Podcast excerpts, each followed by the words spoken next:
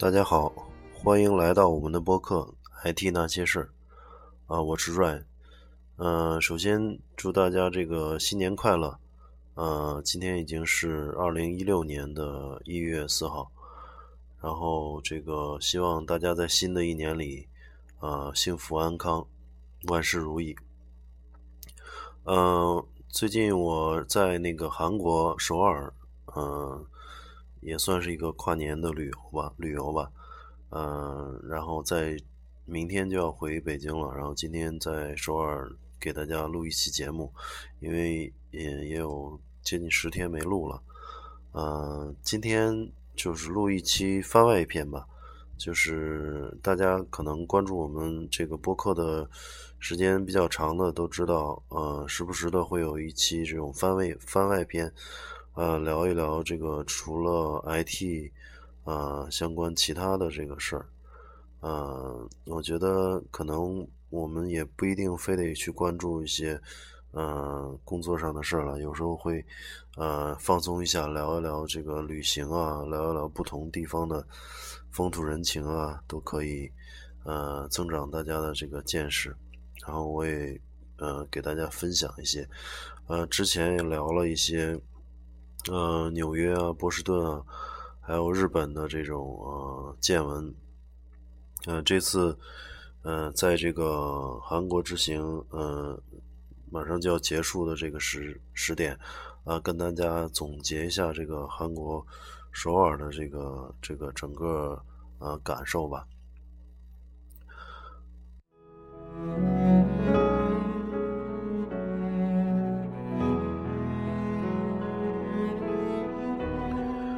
嗯，首先，嗯，还是要做一下这个我们播客的呃宣传了。IT 那些事儿，呃，首发是在荔枝 FM，也就是荔枝 FM 这款 A A P P 可以下载，搜索 IT 那些事儿来关注我们，呃，订阅我们，能够第一时间听到这个我们的节目。还可以在苹果的 Podcast 呃原声 App 里面。去搜索 IT 那些事儿啊，来关注我们。呃，IT 那些事儿，嗯，在嗯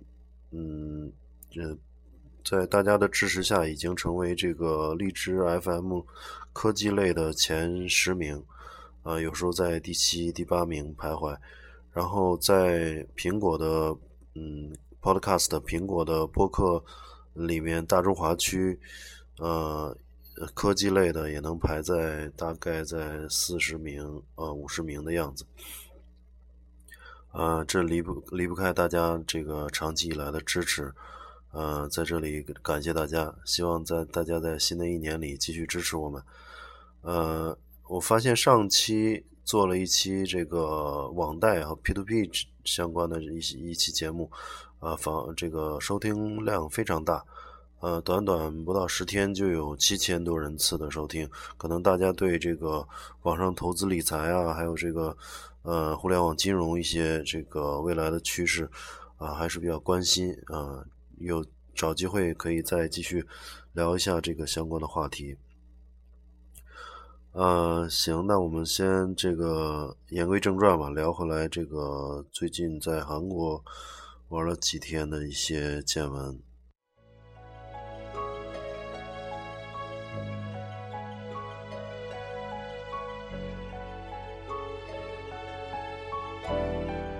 嗯，这回来的也很仓促，因为这个平常工作比较忙，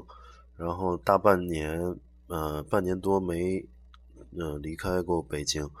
然后这回元旦刚好，嗯，有几天这个法定的节假日，呃，然后休了这个一两天的这个年假，嗯，提前一周才开始这个计划做功课，去看想去周边去。呃，转一转，但是呃，研究了半天也没研究出来这有什么好地方。本来是想去东南亚的，嗯，但是之前呃，泰国、马来啊都去过，然后呃，再远的像呃菲律宾啊，还有这个呃这印度尼西亚都都呃飞机都比较远，而且我看那个时点就是。呃临近一周元旦的这个十点，机票也都很贵，呃，而我只有这个五天的假，所以短时间的话性价比也不高，然后于是就看了这个韩国首尔，嗯，发现机票也还好，就来回两千多，嗯，然后就呃一直也一直也想来。呃，去年去美国之前也办了这个韩国的签证，啊，等于浪费了。呃，这回呃刚好今年推出了这个呃韩国的五年多次的这个往返的呃多多次的这种签证，呃，所以就呃顺便就申请了一个五年多次的，呃，以后想再过来也不用麻烦了，呃，而且很顺利，就是北京和。这这里跟大家说一下，就是，呃，北京和上海户口的做韩国签证出签非常快，基本上是呃四天吧，正常的话四个工作日出签，然后加急的话是两天就能出签，呃，而且只要交呃照片和护照护照就能啊就能签过，然后呃其他地方户口的需要。以交一些社保啊、资金证明啊、工作证明一些材料才能呃签证递签，呃比较麻烦。所以我有个朋友也外地的，他一发现就是本来也想去，结果剩一周了，然后呃一看到那么多材料，确实准备不过来，然后就没签成。呃，从这一点来讲，就是可能北京、上海户口还是确实是有啊一定的优势。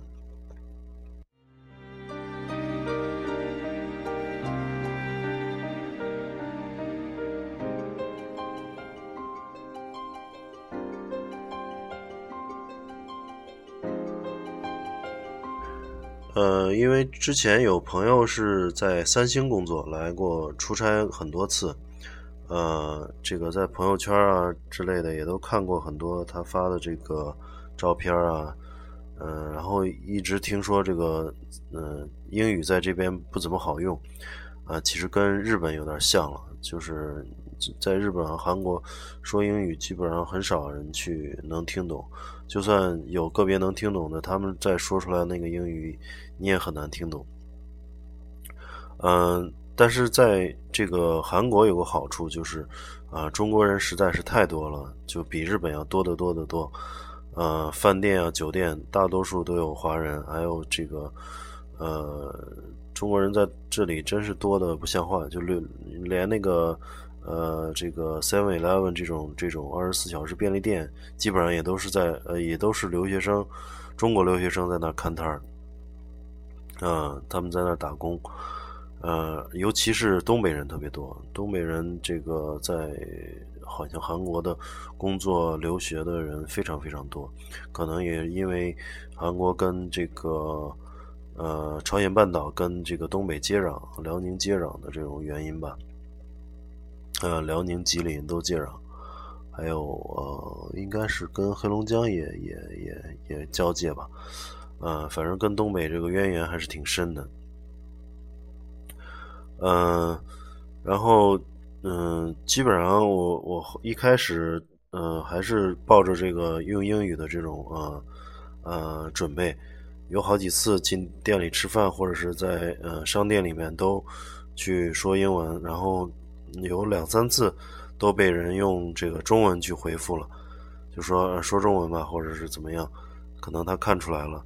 啊，然后后来干脆进店里就就直接说一句 Chinese 啊，或者中文，嗯，或者说有没有会中文的，嗯，分分钟就来一个会中文的店员，基本上没跑，呃，实在是太多了。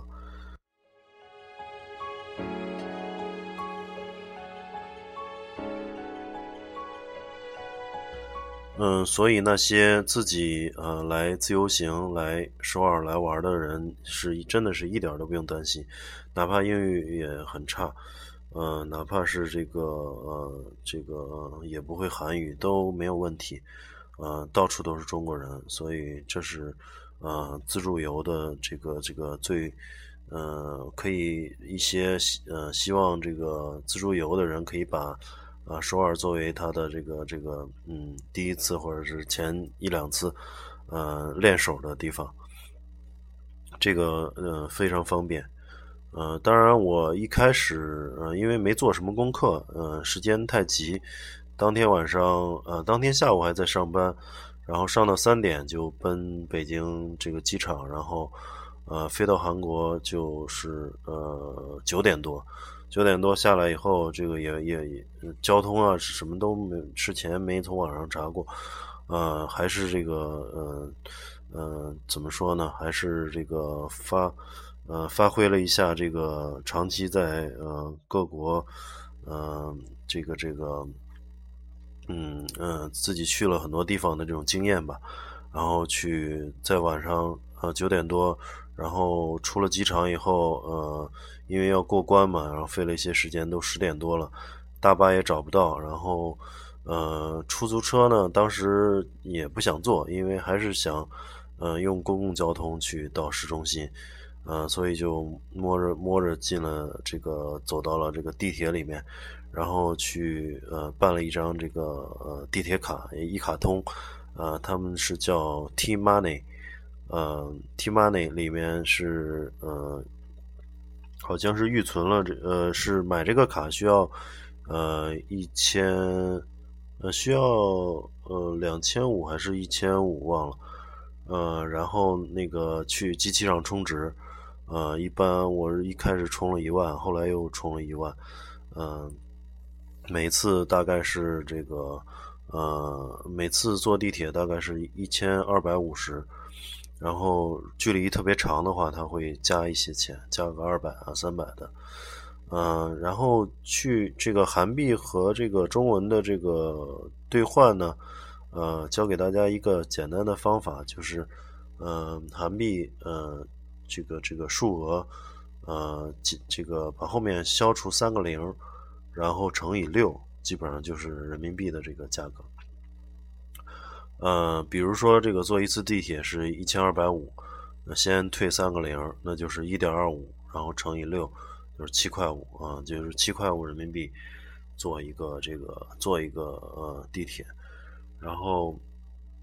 呃一般去吃烤肉的话，他那个烤五花肉是一万块钱，一万块钱，那么扣三个零乘以六，那么就是六十块钱，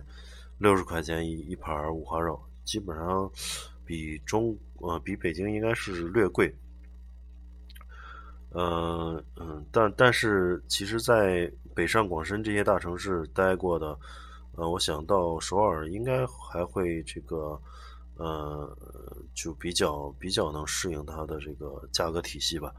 呃，有些因为有些东西确实是略贵一些，但是贵的不离谱，但是有些东西呢又便宜。呃，比如说一些小的东西啊，像化妆品啊，像一些东西还是便宜的，所以这里外里的这个一平均就感觉跟嗯国内大城市消费差不太多。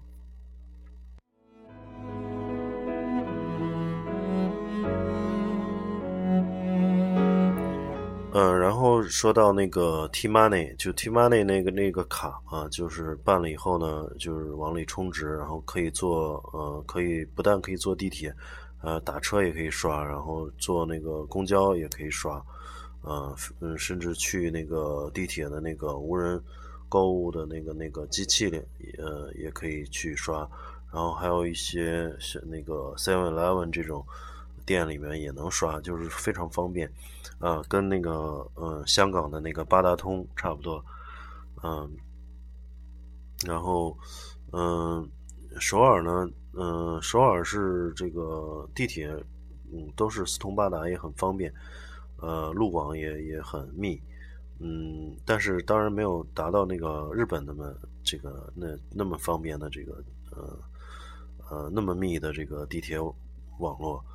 嗯，但是也也是这个，基本上办了一张这个 T Money 卡，也是也也是可以满足呃绝大部分的这种出行的需要。呃，偶尔可能有有些地方离地铁站稍微远点，可能需要走走或者是打个车。呃，短途打车还是比较便宜的。呃，远的远一点可能比北京稍微贵一些。呃，比北京、上海稍微贵一些。然后首尔呢，它城市，嗯，你要说大也不大，嗯，但是说小吧也不小，嗯，应该是比北京、上海要小一点吧。然后，但是也也算是一个，呃，这个至少是这个中比比那个中国的这个中达到那个中等中等城市吧。呃，被这个首尔这个城市呢是被这个汉江，呃，分割。分为江北和江南两两片儿，呃，然后地势呢也是这个起起伏伏的。我估计就是像这种，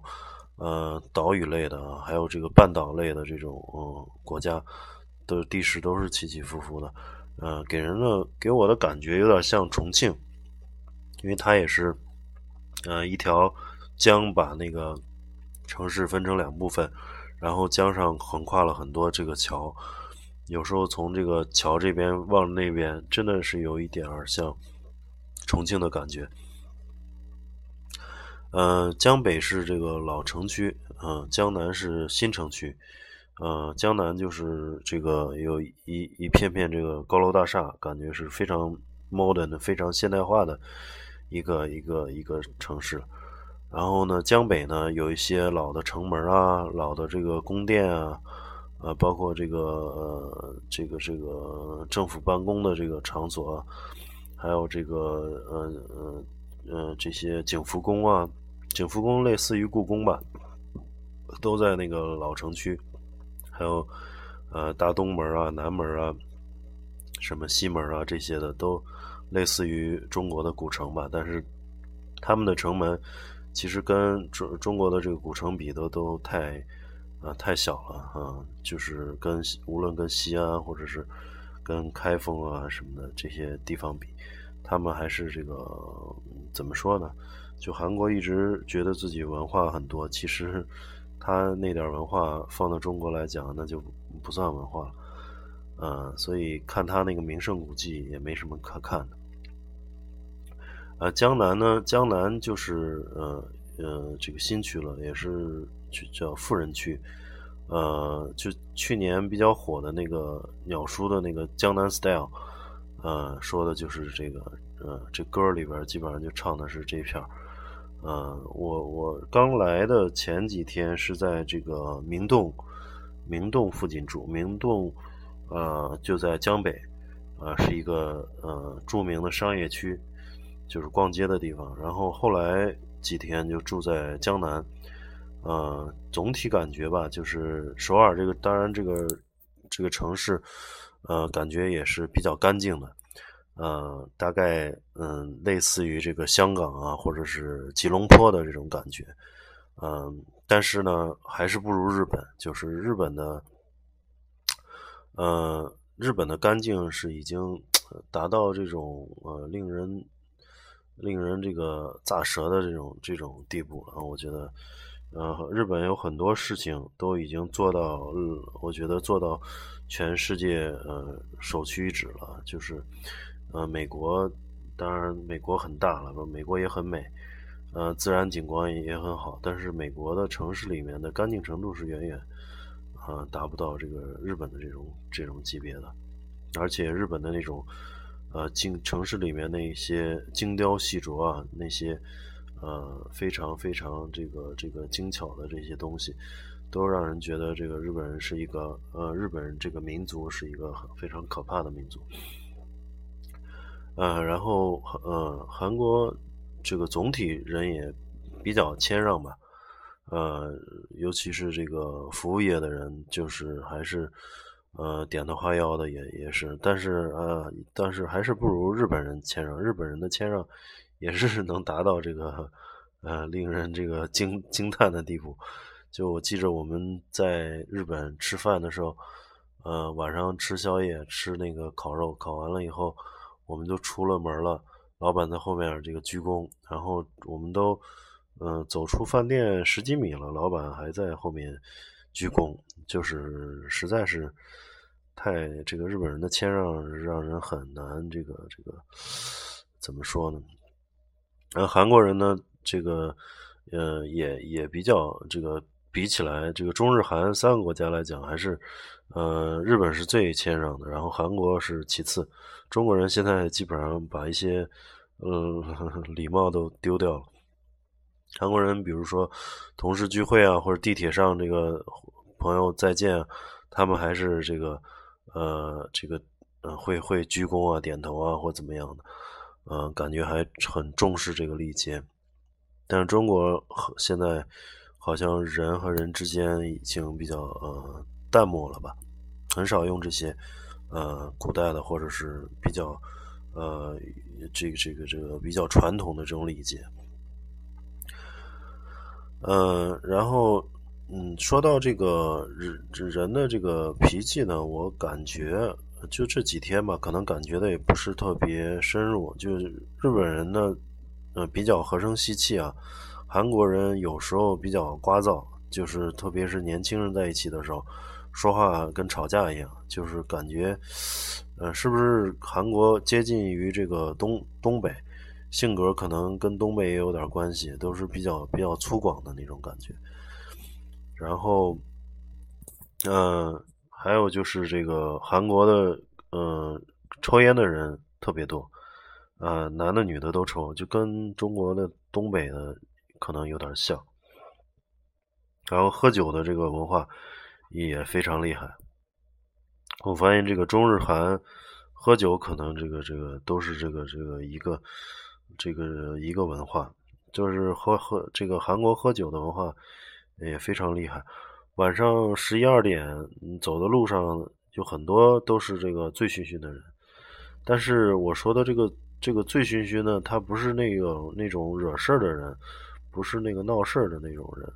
呃，不像中国可能，呃，有很多是喝醉了，走路上这小年轻非得要把谁撞一下，惹个事儿闹个事儿，打个架。但是我在韩国，我看到，嗯，这个很多，呃，一个两个的，就是这种喝醉了，嗯，都都是这个，也都是这个，呃，西装革履的这个白领，或者是做生意的人。呃，可能白天忙碌了，然后晚上在小酒馆里或者是在烧烤的烧烤里边店里边去喝很多酒，来放松，来化解这种压力。啊，跟日本人很像，日本人就是，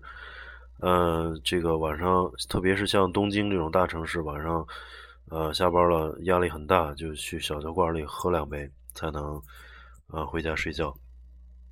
嗯，我们当时在东京旅游的时候，也也在那个歌舞伎町嘛，就是在他们这个呃灯红酒绿、这个酒吧比较集中的这个地方，呃，就是经常能看到一个呃西装穿着很考究的西装，打着这个很皮很很很讲究的领带，提着那个很很值钱的黑皮包的人，就那么倒在马路上，啊，然后。大家也没有人，当然也没有人去摸他的手机啊，或者拿他的包，呃，大家习以为常，嗯，也没人去找人或者救他或怎么样，就是喝的喝醉了倒在路上了，然后半个小时我们转回来，发现这个人就是爬起来了，爬起来就打个车自己回家了，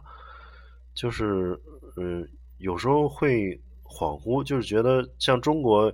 一般喝醉倒在路上的人，可能都是一些，呃，游手好闲的人，或者是社会层次比较低的人。但是在呃日本、韩国，可能就是特别是在日本，真的是喝醉倒在路上都是 西装革履，就是感觉这个非常非常讲究，穿的很像模像样的这个白领，就那么喝倒了就躺躺地上，啊，特别有意思。啊，韩国这个我感觉这个，呃，几天观察喝酒的这个气氛也非常厉害，而且这种夜生活的这种，嗯，也非常厉害。就晚上，嗯，小酒馆啊，还有这个路边大排档啊，还有这个烤肉店啊，嗯，真是人满人满为患。嗯，然后我我不知道，我没查过，首尔有多少人？就北京二两千万人口。确实也找不出那么多这个夜猫子，嗯，而且北京这个宵夜的地方比较集中，比如说像簋街啊、工体一带，可能比较多一些。但是这个首尔呢，是到处都有，比较嗯很多地方都有，呃一片一片的二十四小时的饮食娱乐的街区，然后比较分散，然后每一片呢都挺热闹。那所以我就觉得，这个韩国人这个晚上这活动的这种喝酒的这种呃传统，可能可能是比较厉害的。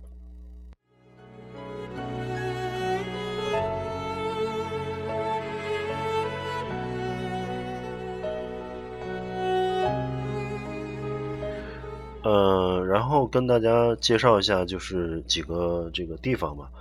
呃，就是可能来呃首尔旅游。呃，一个是明洞，这个可能这个，嗯，这个名气最大了。明洞就类似西单，呃，类似北京的西单，可能就是，或者是类似这个这个这个，呃，上海的这个这个南京路啊一带，呃，就是购物圣地。嗯，非常多的旅游团基本上也都在这一块活动。然后，呃，还有就是再往北有这个光光化门。啊，光化门啊，还有这个景福宫啊，青瓦台都在整个一片，呃，都在这个偏北边正北一点嗯，光化门是一个一个呃宫殿的门，相当于我的理解就有点像天安门吧。然后青瓦台就是指总统府嘛，现在是。然后景福宫就类似于故宫，它就在一片。然后也没什么看的，我也没进去。就我觉得跟中国的这个故宫啊这些来比的话，那它就是一个嗯小玩具一样。然后呃再往北还有一个叫北村韩屋村，就是全是古代韩国传统村落建筑的那种青瓦房，呃这个我也没去。然后嗯再往西边一点就是正西吧。正西有个这个几个大学，有一个叫梨梨花女子大学，据说呃，在全世界比较著名的这个女子大学，啊，值得进去转转。我我倒是没进去，在周围转转。还有再往西一点，紧靠着这个梨花女子大学，有个叫弘毅大学，是这个呃韩国最高的这个艺术学府，嗯，然后宏大附近就有一片这个。呃，吃喝玩乐、酒吧街的这种这种聚集区，嗯，这个感觉有点像那个，呃，这个类似五道口，或者是像南南锣鼓巷的这种这种综合体吧。但是呢，规模非常大啊，规模嗯就是顶顶，我感觉能顶好几个这个三里屯或者五道口。顶个十个五道口那么大规模，然后也不知道有哪有那么多人，特别是年轻人在那儿彻夜的这种活动，啊，乌泱乌泱的年轻人在那儿啊吃喝玩乐。然后，嗯，在江北的这个靠江的这个呃这个这个不远的地方，有一个地方地铁站叫梨泰院。呃，是这个外国人聚集区，嗯，类似三里屯儿，呃，这个这一片地方建筑都不高，然后都有很多很有特色的饭店啊、书店啊，还有精品店，呃，有些有很多外国人住在这一片，然后有一些呃西洋风格吧，值得转一转。然后，嗯。江南就是呃过了江，然后到江南了，基本上就是新城了嘛，新城区了，相当于国内某个城市的高新区。然后这个了这个区就是高楼大厦，呃应有尽有，呃路很宽，然后这个这个可能规划的也比北边会好一些，所以显得这种很很很现代，很现代化，不像北边可能显得有一些老城区的那种感觉。然后江南。呃，有很多跟主路并行的这个胡同啊，都是吃喝一条街，就是很多，呃，这个我就是它有很一个特点，就是呃，有一条很宽的马路，但是很宽的马路呢，中间有又这个镶嵌了很多这个小胡同，这些胡同里都是这个吃喝，呃，这个玩乐的一些一些地方，呃，时间营业到这个也很晚。呃，这个江南区有很多呃酒吧，还有夜店啊，还有这个呃也也是这个 club 吧，就是在据说是在国际上都很知名了，嗯，甚至在国际上排到前十的这个 club，在音响装修设计呃方面非常厉害的。嗯，当然我我也没有去，呃，有兴趣的呃去。呃，体验这夜生活的可以去这些这个 club 里去看一看。然后，嗯，韩国人，嗯，有几个特点的。韩国的路上的车基本上都是，呃，韩国的这个现代或者起亚，基本上没有日本车。然后也有少量的德国和美国车，比如奔驰啊、大众啊、宝马啊，还有这个美国车就雪佛兰、福特。但是很少，然后手机呢？我看这个路上有人拿手机的，我仔细观察了一下，可能百分之九十以上都是三星，就是说明韩国人对自己这个品牌呃认知，呃自己国家的这种国产的这种呃汽车也好，手机也好，认知非常强烈，嗯。然后这也跟之前我听说的这个比较吻合吧，他们比较爱国，比较喜欢买自己的产品，甚至街上拿 iPhone 的都不是那么特别多，呃，不像中国的这种苹果手机这个呃风靡这个呃全国这样子。然后还有个特点就是韩国的女女的呢，基本上就是百分之九十九吧都化妆。呃，然后满街都是能看到整形医院，就说明他们这个整整形啊、整容，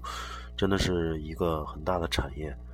嗯，街上有很多这个女的能看到这个很像这个明星脸，呃，皮肤白里透红，这然后妆容非常细致，嗯，以至于看起来就不不那么真实。嗯，然后这近近年来，中国来整容的这个女孩也非常多，有甚至有一些旅游团就叫整容团，还有这个整容几日游这样子，在这边玩几天，做个手术，回去了就就，呃，这个在这在这个韩国这个整容业非常发达，就是一些我看电视上的说这些呃这些整容医院的医生。呃，经常是周末就飞到中国大中城市，做两个手术，手术就回来了，非常吃香。因为是这个韩国的整容，呃，是在全世界来讲是最发达的嘛，所以技术也是最好的。还有一点就是化妆品也很发达，就是像面膜啊，各种护肤用品啊，也这个也比较便宜，和日本有点像。日本的药妆也是便宜又好用。呃，中国在这方面还差很多，所以基本上我看韩国、日本的这个代购化妆品代购一直是这个经久不衰的一个行业。呃，每年这个这个不知道有多少这个化妆品从日日本和韩国去呃进口到中国，然后在街上走呢，你就感觉呃能感觉到这个，或者你去商场能感觉到这个中国。中国人快要占领这个首这个韩国，或者占领首尔了。呃，去的大的一些免税店这种商场里，粗略估计就是一半以上基本上都是中国人。呃，就是到处到处这个呃买东西的都是中国人，然后旅游区啊，满街都能听到中国话。呃，所以商家也也都是中文字儿，然后中文的这个菜单啊，中文的这个介绍啊，然后。绝大多数店里都，啊，配这个中国店员，中文点餐，然后银联也也发展到了韩国，银联卡结账，有的甚至还有贴着这个支付宝，还有微信这个买单，就已经，嗯，感觉就是中国人在这边的这个实在是太多了，所以，嗯，可能中国的这个旅游消费能拉动，啊，不少韩国的 GDP。尤其是这回这个五年，呃，多次的签证放宽以后，呃，肯定有越来越多的人到韩国来，呃，买东西，尤其是购物。呃，中国可能现在就是，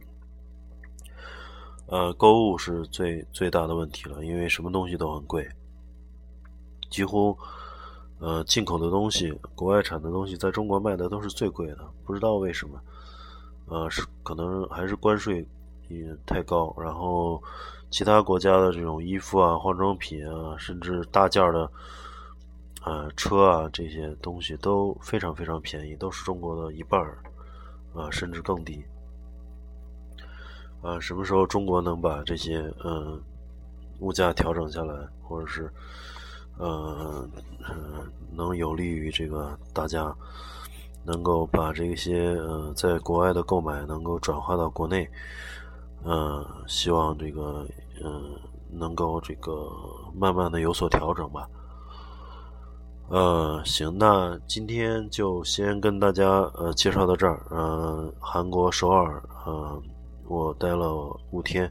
然后明天就要回北京了。呃，接下来又要有这个一个月一个多月的年前的一这个繁忙的工作。呃，也希望大家呃继续关注我们的播客《IT 那些事儿》。呃，还有这个番外篇，之前也聊了一些。